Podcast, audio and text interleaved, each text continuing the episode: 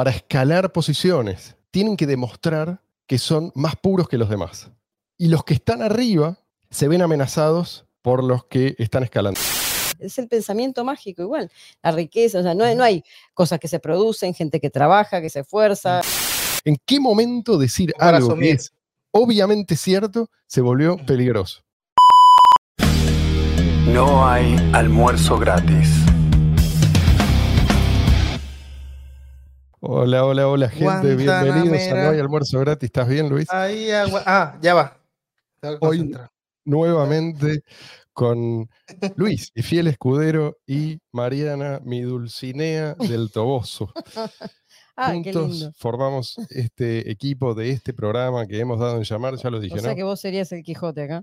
Yo vengo a ser el Quijote, sí, modestamente. Vengo a ser el Quijote, pero hacia el final de la novela. Lo loco y lo flaco lo tenés. Señores, hoy nos vamos a hablar de filosofía. Eso lo vamos a dejar para el episodio de la semana que viene. Va a ser un episodio muy importante, para mí por lo menos. Espero que lo sea también para ustedes. Hoy vamos a hablar más bien de la sociedad humana, pero vamos a usar la lente del etólogo, así se llama, el que estudia el comportamiento animal. De los perros, sí. Sí, de- sí, el comportamiento animal, sí, es verdad. Yo pensé que era la, la- Ya iba a decir la ética, porque etos, no sé, algo de eso. eso lo vamos a hacer la semana que viene. Esta semana vamos a estudiar La misma raíz. la sociedad humana. De etólogo, de- seguramente que debe El ser la misma comportamiento, raíz. sí, sí. El comportamiento. seguramente, seguramente. Entonces, hoy vamos a usar la lente de el tipo que observa a un grupo de animalitos, sí. Porque en realidad no estamos tan lejos de eso. Es decir, todavía estamos en nuestra, yo diría, en nuestra infancia moral. Entonces, no está mal estudiar a la sociedad humana como si tratara de un grupo grande, un gran grupo de chimpancés. De bonobos. Sí, sí, más o menos. Una cosa así. Pues si vos te fijas, en realidad la dinámica no es muy distinta. Ojalá fuera diferente. Pero hoy es así. Lamentablemente, en algunos casos, Y, pero no, es que no es algunos casos, es una cuestión de medidas. sí, obvio. Y si hay un freno, no es un freno filosófico. Es un freno, en todo caso, cultural, religioso. Est- estas cosas influyen, pero en el fondo es lo mismo. Esta constante lucha por el poder. No digo que todos estén involucrados, pero no hay suficientes personas conscientes de esto que está pasando. El disfraz funciona. Puedo decir que el freno no se lo pone uno a uno mismo, sino que tiene que ver más con lo que los otros le ponen a uno, eso decir. No, Lo que digo es que O sea, que es más cultural los que, que aspiran individual. a puestos de poder y a hacer lo que se les canta Mm. desde ahí, usan una máscara. Y esa máscara cumple con su función. Como la gente no tiene herramientas para reconocer esa máscara como tal, entonces esto va a seguir siendo así. Vamos a seguir comportándonos como chimpancés, arriba o abajo. ¿sí? No importa si vos tenés el poder o no. Si vos no entendés cómo es que opera el poder, entonces también sos un chimpancé. Un chimpancé sin poder, pero no sos mucho mejor. ¿Se entiende lo que digo? Entonces, Pobre chimpancé. entonces, ¿por qué digo que es Como el importante? gorila viejo que es desplazado ya. Sí, por el- o, o joven, por no el más importa. joven. Sí. Eh, o, o el joven que también es desplazado por lo No, más sí. fuerte. Sí, también, por el más fuerte. Pero digo que es importante entender cómo es la cosa, porque si nosotros queremos que el día de mañana esto sea diferente, tenemos que saber de dónde partimos. ¿Qué pasa, Luis? ¿Por qué te reís? Eh, El gorila bebé que es adoctrinado con paca paca. Entonces, ¿a qué aspiramos? ¿A una sociedad guiada por la filosofía? Sí, eso nunca lo tuvimos. Sí tuvimos intentos y sí es importante reconocer cuáles son las condiciones bajo las cuales esos intentos dieron algún que otro fruto. Es algo que podemos reconocer, por ejemplo, en la antigua Grecia. ¿Por qué nos sigue sorprendiendo? ¿Por qué nos parece tan asombroso que una sociedad tan antigua haya florecido esta cosa tan delicada que después desapareció durante milenios?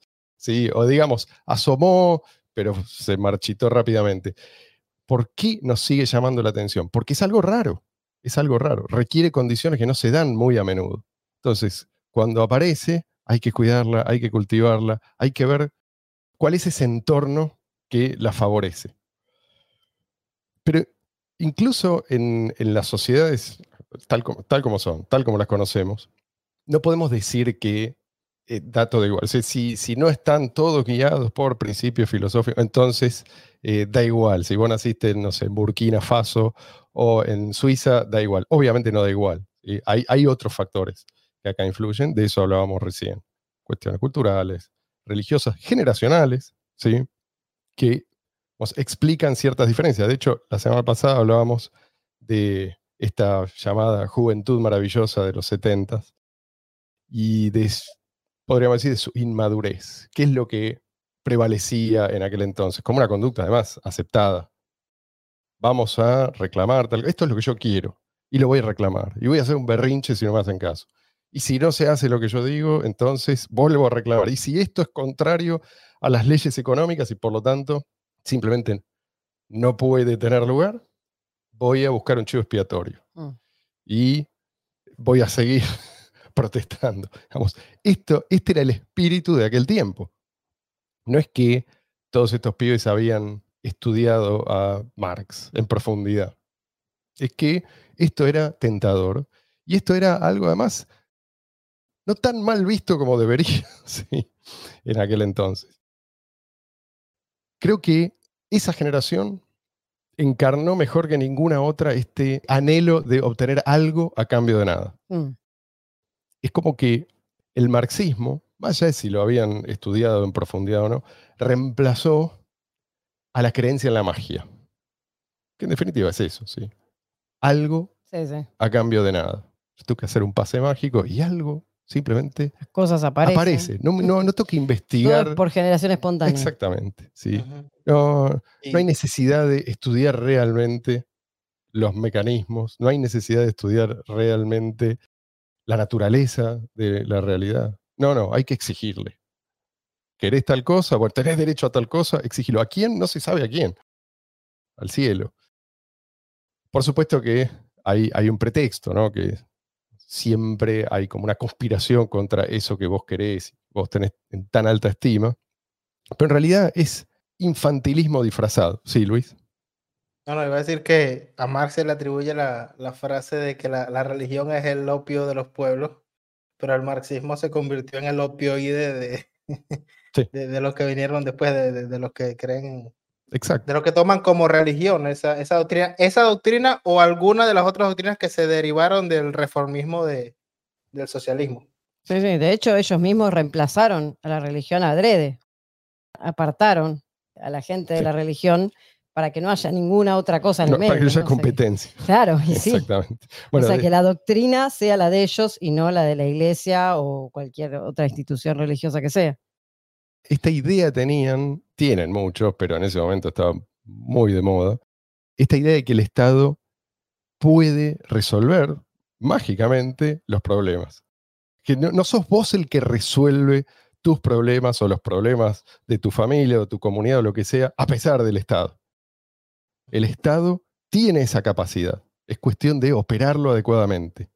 Entonces, si vos crees eso, cuanto más poderoso el titular del poder, si tiene las ideas correctas, mejor. Por otro lado, creo que esta generación aprendió esa lección. Obviamente no todo, ya lo dijimos, no vamos a hacer Mm. esta aclaración cada vez. Entonces, lo que se cree hoy, o lo que se ve, es que ese Estado puede hacer mucho daño. Cuanto más pequeño, si sos vos el que tiene esa capacidad de resolver problemas, vos lo que querés es la menor interferencia posible. Entonces, cuanto más pequeño el Estado, mejor. Esto es lo que parece haber aprendido esta nueva generación. Como que lo que quieren no es que el Estado haga esto o lo otro, sí, de acuerdo a su ideología, sino que los dejen en paz. No están tan interesados en tener voz. ¿Escucharon alguna vez esta, e- esta dicotomía? Es algo de lo que se habla. Eh, voz versus em, salida, ¿sí? Voice versus exit. ¿Escuchaste hablar de esto? No. Es decir, esta no es una generación que busca que la escuchen, en el mismo sentido en que esto se planteaba antes. O sea, yo quiero que la democracia sea cada vez más representativa, ¿sí? que cada vez más voces sean tenidas en cuenta. Estos se dieron cuenta de que eso es una estafa. En definitiva, lo que te están planteando es, vení, hacé oír tu voz, así vos vas a también decidir qué es lo que se hace con el botín, ¿sí? con esos bienes robados. Este pibe dice, no, gracias. Yo lo que quiero, no, no quiero bienes robados. Yo quiero que me dejen producir bienes o servicios. O que me dejen hacer Exactamente. y no me saquen lo, que, lo poco que tengo. Exacto. Entonces, si vos le das voz o no le das voz, en ese sentido, no le importa. Lo que le importa es que lo dejen en paz. Y si no, exit. Si no, se van, que es lo que hicieron muchos. ¿sí? Es lo que vienen haciendo muchos hace mucho tiempo, demostrando que no creen que este sistema, así tal como es, pueda mejorar. No es perfectible, pongo esto entre comillas, así como les enseñaron en la escuela, ¿no? La democracia es perfectible. No. ¿sí? O sea, esto así no, entonces me voy. Y los que no se van apoyan un cambio radical. Eso es lo que explica, creo yo, en gran medida, por qué tantos votaron a mi ley.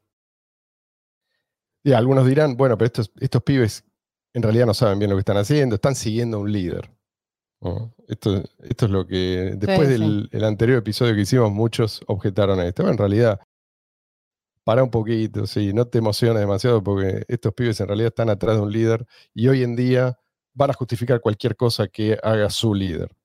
Ok, pero podrían haber elegido otro líder. Esto es lo que yo digo. O sea, podrían haber elegido un líder que representa más de lo mismo, o peor aún, podrían haber ido hacia el socialismo, de derecha o izquierda. ¿sí? Sí. Podrían haberse ido hacia alguno de estos extremos, que ya sabemos a dónde conduce. Comunismo o fascismo. Podrían haber caído en los brazos de algún verdadero Mesías, que les dice, yo, déjenme todo a mí, ¿sí? Ustedes quédense tranquilos, yo voy a venderles este paraíso si tan so- a cambio de que ustedes me permitan a mí definir el destino de toda esta nación. Soy, soy yo el que decide, no son ustedes los que deciden, cada uno su propio destino. Yo voy a imponer las necesidades, yo voy a imponer los objetivos, yo voy a imponer incluso hasta los deseos. Y el que no comparte es el enemigo del pueblo. Bueno, esto es algo que afortunadamente es una tentación en la que no cayeron. Entonces, esto es lo que yo estoy rescatando. Siempre no estoy diciendo, esta es una generación maravillosa, son todos seres de luz. Digo, no están cayendo en trampas muy peligrosas en las que generaciones previas sí cayeron. que aparte, en su momento, estas generaciones no era solamente hablar o tener voz eh, y de, de sus ideales, sino que eran de armas tomar. O sea, Sí, sí. o sea, recurrían en muchísimos casos y en muchos países a la violencia, en algunos casos Sí, extrema. Sí, sí, pero la excusa era, esta violencia es necesaria porque hay, que, hay gente que no le permite, ¿sí? no permite que se oigan suficientes voces. Mm. Nosotros sí, vamos a eliminar a esos y después todas las voces van a ser mentira. Obviamente hay una sola voz que se escucha y es la de ellos, pero. Van a eliminar todas las voces que sean necesarias. Claro. exactamente, voy a cortar todas las gargantas que sea necesario para que se escuche solo mi voz. Eh, Sí, pero bueno, sí. esto no te lo van a decir en estos términos. Nunca te van a decir la verdad. No, no, no, no, no, ellos, eh, ellos sí eran seres de luz. Entonces, digo, mientras no tengamos a la filosofía como guía, Mm. que a lo mejor que podemos aspirar es a un liderazgo, sí, es verdad, es un líder, pero menos descaminado que otros. Y en este punto, algunos dicen, a mí, a mí esto ya- no me interesa, ¿sí? no me interesa la política, y yo lo, lo entiendo y Sí, en gran medida lo comparto, sí, Sí, es sí, realmente sí. agotador. Pero digo, si a vos no te interesa, porque hay algunos que dicen no me interesa por nihilismo, bueno, ya Sí. está, me desentiendo de todo. Pero hay otros que dicen, a mí no me interesa, yo estoy, yo tengo la mirada puesta en un futuro muy distante. No me vengas a molestar con esto. Lo que yo le digo a esta, a esta clase de gente, y hay gente muy inteligente, sí, entre los que adoptan esta posición, Casi como No. disociarse. No hay garantías de que ese futuro vaya a llegar. Menos todavía si permitimos que se desboque el estatismo. O sea, por ahí no llegamos a ese futuro porque nos extinguimos como especie. No sé qué va a pasar, pero no te podés desentender del todo porque, y esta es una frase conocida, la política no se va a desentender de vos. Y esto, bueno, lo sabemos bien acá y también en, en Venezuela Sí, en particular. Pero sí entiendo los que se cansan de, o sea, porque hay gente que está todo el día en la coyuntura y en todo lo que, en cada paso que dan, que no dan marcha atrás, marcha adelante. Y entiendo, entiendo la sensación de agotamiento. Sí, porque Eso- eso obvio que es. ¿eh? Que eso estresa demasiado. Eso Sí, obvio, toda la energía, por. Estás viendo que mucha, en la mayor parte de los casos, o sea, no les importa, no les importas vos, obviamente. Están entre ellos viendo a ver quién tiene más poder, menos. eh, Sí, es como un juego ya medio Es- predecible. claro. Este, por, eso, por eso entiendo que cansa, pero a la vez desentenderse del todo y por ahí lo que vos decís, o sea, es como entregarle, entregarse. Sí, sí, sí, o sea, es darse por vencido Sí, y por ahí sacrificar también ese futuro sí, que vos decís que tanto te importa. sí. Así que cuidado. Entonces, ¿Qué hacemos si no tenemos, por ahí, algunos sí, pero no suficientes personas tienen esta guía filosófica? Tenés que conformarte con un credo. Es al- no, digamos, hay cosas peores. Podría ni siquiera haber un credo o podría haber un solo credo eh, horrible. Hay competencia de credos. No hay uno solo. Y hay credos peores que otros. El de la izquierda es un credo. Y va en contra de la realidad biológica, va en contra, obviamente, de la realidad económica. Mm, Y, va- y si le das tiempo, De la realidad. exactamente, yo creo que también de la física, eventualmente, sí, no, pero en serio, en serio, llega un punto en que te dicen que la matemática es machista por alguna razón. Que ellos, ellos comprenden. que y vos hablabas sos machista y no te das cuenta. Sí. Eh, Es que vos hablabas antes del tema de la magia, ¿no? Del pensamiento mágico Sí. y de la, de, la, decíamos, de la generación espontánea y todo. Y si vos te das cuenta, las cosas que dicen a veces que vos no puedes creer, o sea, la riqueza misma, para ellos la riqueza es algo que existe, Sí. Que la tienen unos, pocos o unos, y, y ellos no, o están los de arriba y los de abajo, y bla, bla, o sea, son todas cosas que es igual, es el pensamiento mágico igual, la riqueza, o sea, no, hay- no hay cosas que se producen, gente que trabaja, que se esfuerza, o sea, todas esas cosas, no, No hay, no individualismo ricos- metodológico. claro, o sea, hay Mm. ricos porque existen, alguien, porque están ahí, y Mm, bueno, y es injusto, aparte. Y es siempre cuando quiere decir que la riqueza, sí, puede, puede haber un rico que adquirió su Sí, riqueza obviamente, de forma injusta. De hecho, obviamente. es el caso de, de la mayoría de los estatistas, sí, es de los estatistas consecuentes. es verdad. Pero hoy, hoy la idea, no sé si Luis ibas a decir algo más. No, iba a decir cu- cuando te refieres a, a lo del credo, yo lo veo desde este punto de vista. El, el episodio pasado y en varios episodios hemos mencionado la, la, la ventana de Overton, que es este concepto que te habla de los distintos tipos de discursos que se dan en la palestra pública, discursos que pueden parecer eh, lo normal, discursos que eh, más o menos la gente entiende como válido decir, otros discursos que son muy radicales. Y yo lo veo así, o sea, cada cabeza es un mundo, cada quien tiene o, o cada quien puede tener su propio credo y podemos pensarlo en estos términos. Es preferible en una sociedad en la que este discurso, algunos sean, no, no importa, narcocapitalistas, otros son liberales clásicos, otros son socioliberales, pero si el, la mayoría, digamos, de, de- de las personas piensan en términos, aunque sea axiomas básicos tipo vida, libertad, propiedad, si el discurso gira alrededor de cosas, quizás no vamos a estar todos de acuerdo, pero es preferible a uno donde el discurso sea, eh, por un lado, los que quieren expropiar los medios de la producción y por otro lado, los que quieren controlar los medios de, de producción mediante la fuerza. Tal cual. Sí, sí, hay, hay conflictos que llevan inexorablemente al exterminio y otros que no. ¿sí? Decir, vos podés tener un conflicto con otra persona que acepta la validez de la propiedad privada y, bueno, ir a una corte bueno, sí, no, en realidad esto me corresponde a mí, esto me corresponde a vos. Pero si el Mm. otro dice, no, la propiedad privada es No un robo por definición, listo. O sea, No, ahí y a- ya tenés... eh, aparte, tú puedes ser, por ejemplo, un libertario purista, capaz te leíste a Mises, a Rothbard, a Friedman, criticas a Friedman lo que se le, le critica a Friedman, te sabes toda la, la, la Biblia capaz el que está a tu lado no es como, quien- como tú dices, guiado por la filosofía o por el estudio académico, pero es una persona que eh, dentro de lo que ha conocido tiene esos axiomas básicos que Como sentido te común. permiten convivir en sociedad. Exacto, Tal cual. exactamente. Tal cual. Sí, sí, no. Y lo no, no todo el mundo es guiado por la filosofía, pero son quizás influidos por otros que sí han estudiado la cuestión y le han dado argumentos que son... eh, Sí, válidos. sí, pero el- lo confuso para esta gente es que muchas veces los estudiosos vienen a chocar contra ese sentido común. Y chocar contra el sentido común puede ser para bien o para mal. Se puede chocar contra el sentido común cuando el sentido común acierta, o se puede chocar contra el sentido común cuando el Cuando sentido común en realidad está, eh, te conduce a un error.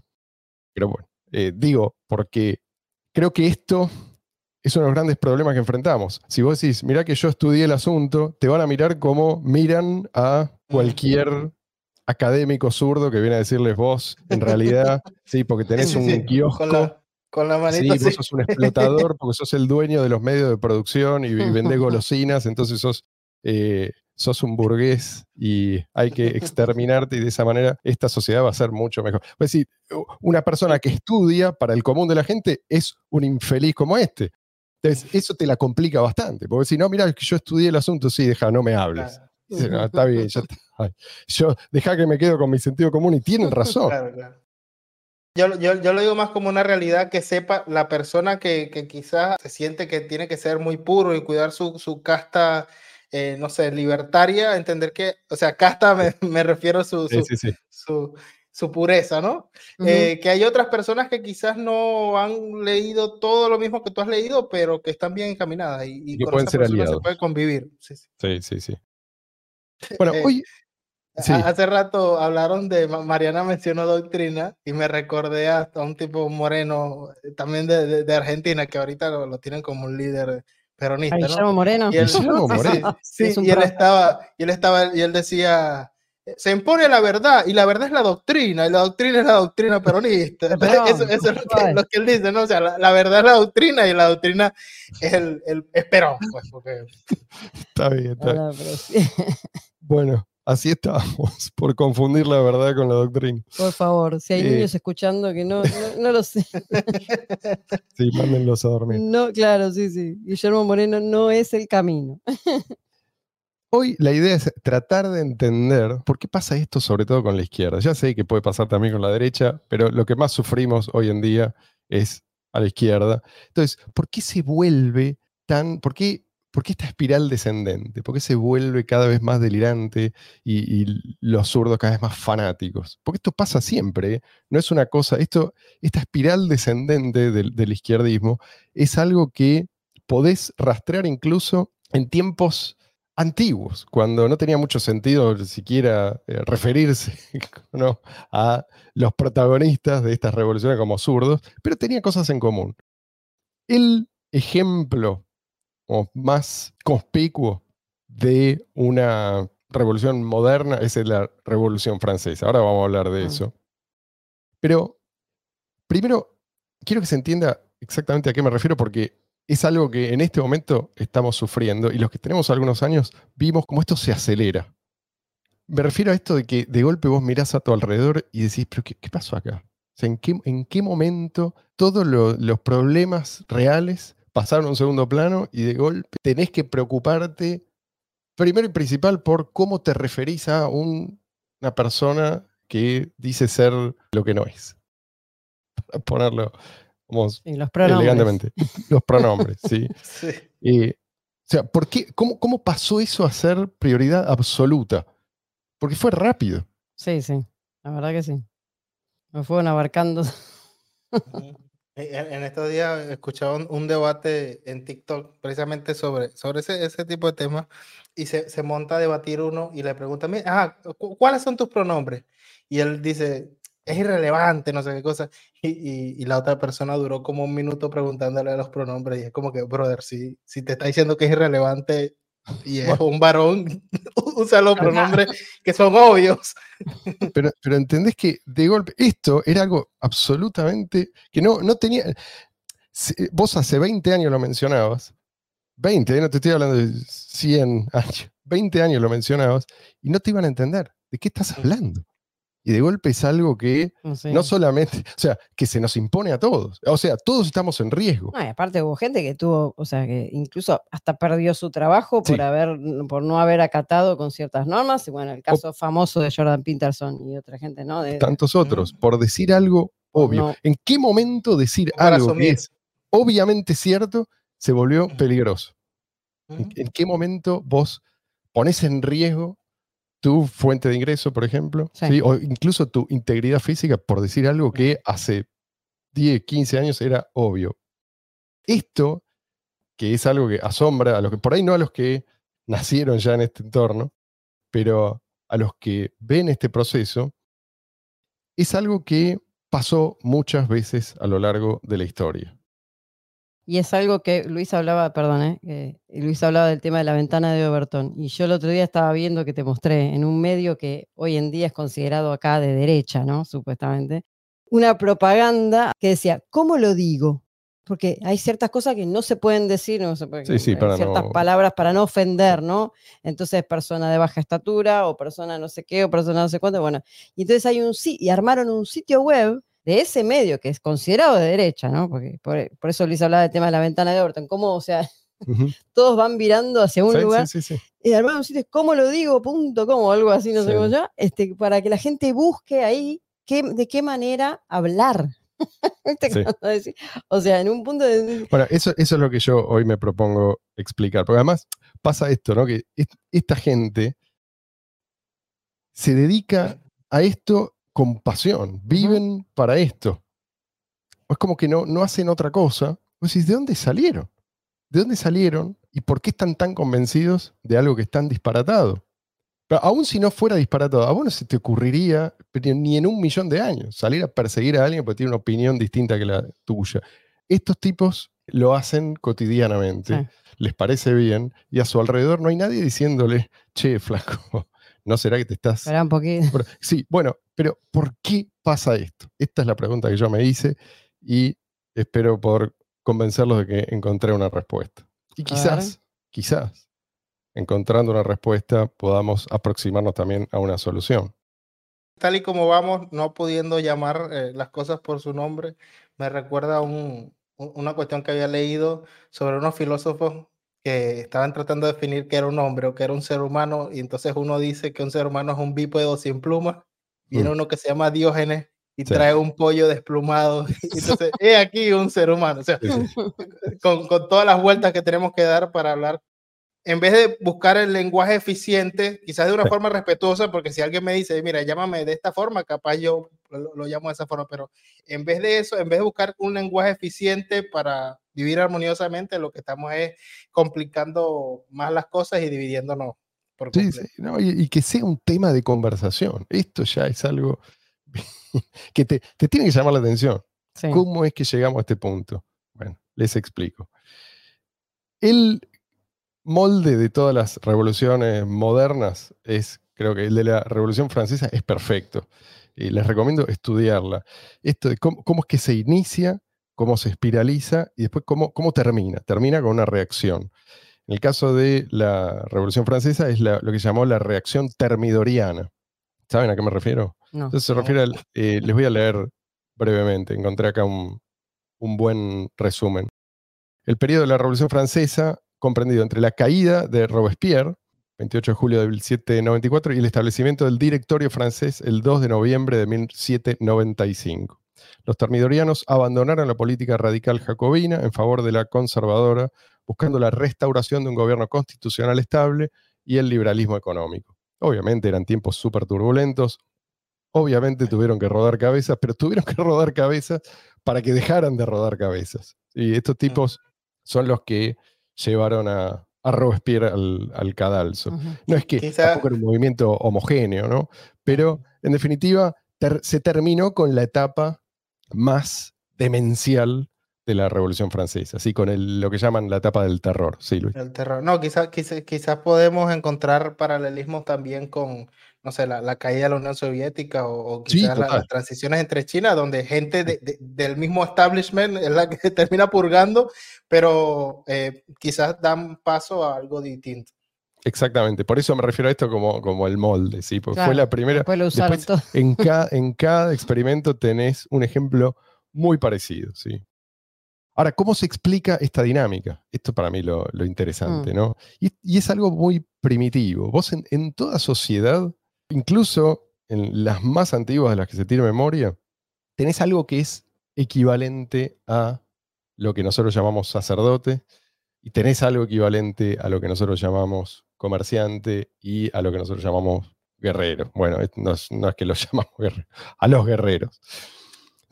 Dentro, dentro del Estado siempre hay competencia por el poder, siempre hay grupos ¿sí? en mm. pugna. Esto no es nada nuevo. ¿Qué es lo que quieren? Quieren poder y quieren estatus.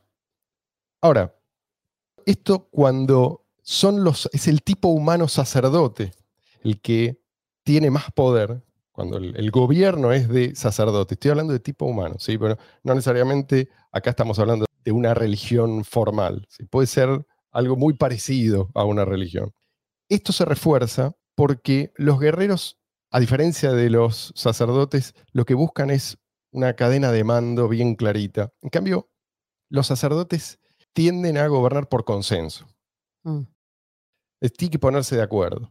Este es el dogma a partir de ahora. Cuando los sacerdotes tienen demasiado poder, y esto a veces pasa, o sea, siempre te gobierna uno u otro, siempre te gobiernan los sacerdotes o los guerreros, mm. o una mezcla de los dos. Cuando está demasiado inclinado el gobierno para el lado de los sacerdotes, estos tienden como a invadir el territorio de los guerreros y también de los comerciantes. Entonces, tenés acá un conflicto porque tanto el comerciante como el guerrero tiene un norte muy claro. No se manejan por consenso. El comerciante va atrás del lucro. Ganancia, este, digamos, su función social la cumple si obtiene la ganancia que se propone obtener. Si obtiene más, mm. mejor aún. Ahora, si vos al comerciante le decís, no, no, mira, vos lo que tenés que hacer es eh, primero asegurarte de que tenés un número exactamente igual de mujeres empleadas que de varones empleados y uno de cada color. Que eso, si empezás a, jorobarlo con este tipo de cosas, el tipo no puede cumplir con su función social. Y lo mismo pasa con el guerrero. ¿sí? También si cumple, si cumples ¿eh? con la doctrina, si cumples con la doctrina.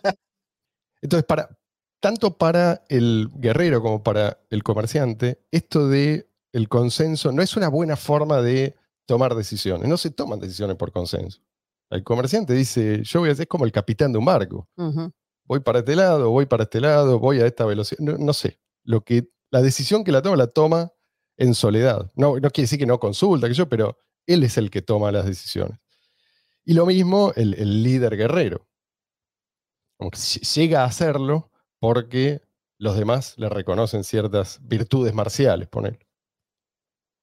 Ahora, vos podés tener más o menos influencia de vuelta. Estamos hablando de la sociedad tal como fue y tal como es, no como nos gustaría. ¿sí? Vos podés tener mayor o menor influencia de la casta sacerdotal, pero siempre alguna influencia tiene que haber, porque necesitas una fe común para mantener a ese grupo cohesionado.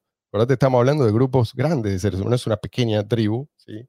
que también por ahí tiene algo asemejable ¿sí? a una religión, pero cuanto más grande es, más importancia cobra esa fe común, ¿sí? eso que mantiene mm. cohesionado al grupo.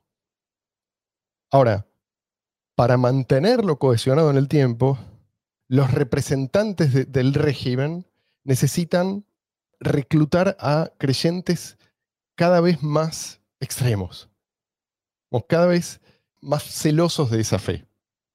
Y esto es algo que termina espiralizándose. Mm. Esto, acá es donde encontramos el, paralelo. Que, digamos, el credo de la izquierda, no sea exactamente una religión, no, no significa que no se comportan como estos sacerdotes, como siempre se comportaron. ¿Qué es lo que ocurre? Para permanecer o para escalar posiciones en esa jerarquía, tienen que demostrar que son más puros que los demás. Mm. Y los que están arriba se ven amenazados por los que están escalando. Y los que están escalando, ¿qué les dicen a los que están arriba? Vos no sos lo suficientemente puro. Mm. Entonces el que está arriba tiene que demostrar que sí lo es. Y compiten por quien impone requisitos cada vez más extremos para demostrar esa pureza. Sí, yo soy más santo que vos. Esta es la competencia. Sí, Luis. Que por, por eso es que dicen que la, la- la revolución termina devorando a sus hijos, porque Exactamente, Claro, exactamente. claro. Los izquierdistas, y esto es muy importante entenderlo, siempre se alían con el extremista en contra del que está más cerca. ¿sí? Se alían con el lejano, que circunstancialmente es un aliado, en contra del que está más cerca en la lucha por, por el poder. ¿no? Esto es como, es, es como lo que impulsa, es la fuerza que impulsa esta espiral descendente. Cada día la izquierda se vuelve más izquierdista. Sí, a medida que la izquierda más radical va purgando a los menos radicales, cada vez esto se vuelve más extremo. ¿Qué es lo que pasó? Bueno, eh, lo que pasa en todas las revoluciones y en la Revolución Francesa, esto es algo que no, digamos, no, no puede ser más claro. Además pasó eh, en un lapso bastante breve de tiempo. Por eso siempre tenés estas fracturas constantes. Nunca tenés un grupo homogéneo, así monolítico, ¿sí? que se impone. Siempre hay un desafío por parte de otro que dice, yo soy más Mm. puro que vos. Sí, sí, sí. ¿sí? Ahora, ¿qué es lo que pasa? Tarde o temprano aparece alguien que dice, no, no, a partir de ahora yo soy la izquierda. O sea, si vos estás a mi izquierda, no, vos no, podés existir. Claro. No, I am the, I am captain now. No, y aparte, Claro. si, te, si te pones a pensar, en la mayoría de los países pasa con, con el tema de la política y los partidos políticos, que tenés los partidos que son más de centro, de derecha, tenés uno de cada uno, dos representantes, y después lo de izquierda tenés un montón de partiditos, Sí, sí. 80 mil partidos, todos Sí, son de izquierda, Todos acusándose mutuamente de capitalistas. pero son No, un me- me- me- montón. Me, me recordó cuando Marce dice que se juntan con los que son como más, más al otro extremo. Me, me recuerda, por ejemplo, Pedro Sánchez pactando con, con partidos independentistas, que eh, en el fondo es un nacional, es una especie como de derecha de izquierdas, ¿no? O sea, una especie de nacionalismo que, Claro, que pero quiere- eso llega a un punto que no funciona más, porque se volvió tan caótico todo que aparece el hombre fuerte. ¿sí? Y el hombre fuerte dice, si vos estás a mi izquierda, vos sos un enemigo, o no existe, simplemente no existe esa posición. Mm. ¿sí? Vos en realidad eh, so- estás a la derecha, pero estás disfrazado, en fin. Y ahí es donde, cuando la gente ve que este tipo realmente llegó para quedarse, empieza la reacción. Empieza la venganza también. Pues todos estos que habían sido castigados durante años por no ser lo suficientemente izquierdistas, muchos de izquierda, sí, Mm. porque pasa esto, o sea, es muy peligroso ser un moderado en la etapa de la espiral, así como es muy peligroso ser extremista en la etapa de la reacción, en la etapa termidoriana. ¿sí? Ahora los extremistas son los que sufren. Ahí va Robespierre al cadalso. Eh, pe- pero dándole bala a los grupos insurgentes, quizás. Claro, ahí tenés, ahí tenés un ejemplo. Quizás, eh, sí, un, un ejemplo de una revolución que no fue, ¿sí? porque alguien se plantó. No una revolución que se cortó en algún momento, ¿sí? no una espiral que estaba enloquecida y que iba a- al punto del extremismo, del, digamos, del izquierdismo infinito y se cortó para evitar la peor expresión del izquierdismo, que podría ser, si cuando no se corta, ¿qué tenés? Tenés un Pol Pot. ¿sí? tenés un- una Camboya que pierde un tercio de su población en campos de exterminio. ¿sí? Eh, hay ejemplos de izquierdismo que por alguna razón no encuentra Límites. al Napoleón o al Stalin que diga, bueno, basta, Bueno, por peores que sea, hasta acá Muchachos, llegamos fue la mano. y, si- y siguen, y siguen de largo, y tenés lo que puede denominarse la singularidad izquierdista. ¿sí? No se sabe qué, ya es- en ese punto no se sabe lo que puede pasar. Todos son potenciales enemigos, todos pueden terminar eh, asesinados y nadie sabe ni por qué, y ya llega un punto que a nadie le importa. Este es el mecanismo. ¿Por qué digo me importa tanto? Porque es, cuando hablamos del péndulo de la historia, este es el mecanismo.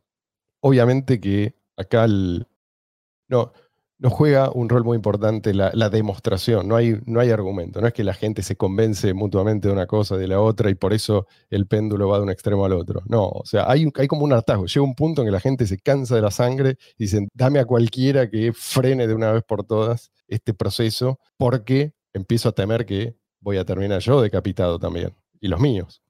Podríamos verlo como un síntoma del estrés que la, la- la sociedad está Sí. pasando. Claro, claro. Y, la sociedad ya llega a un punto en que acepta que por ahí este tipo que viene a poner fin a este proceso está lejos de ser virtuoso desde ya. ¿sí? Muchas veces viene de el mismo riñón de las organizaciones que llevaron adelante la revolución, pero por lo menos vamos a poder, vemos una luz al final del túnel. Bueno, esto, estos vaivenes del espíritu del tiempo no son inexorables. Hay una salida y esa salida no es únicamente un hombre fuerte. La salida es la filosofía. La filosofía tiene, tiene verdaderamente el potencial de liberarnos Mm. de estos eternos vaivenes. Esa es la buena noticia.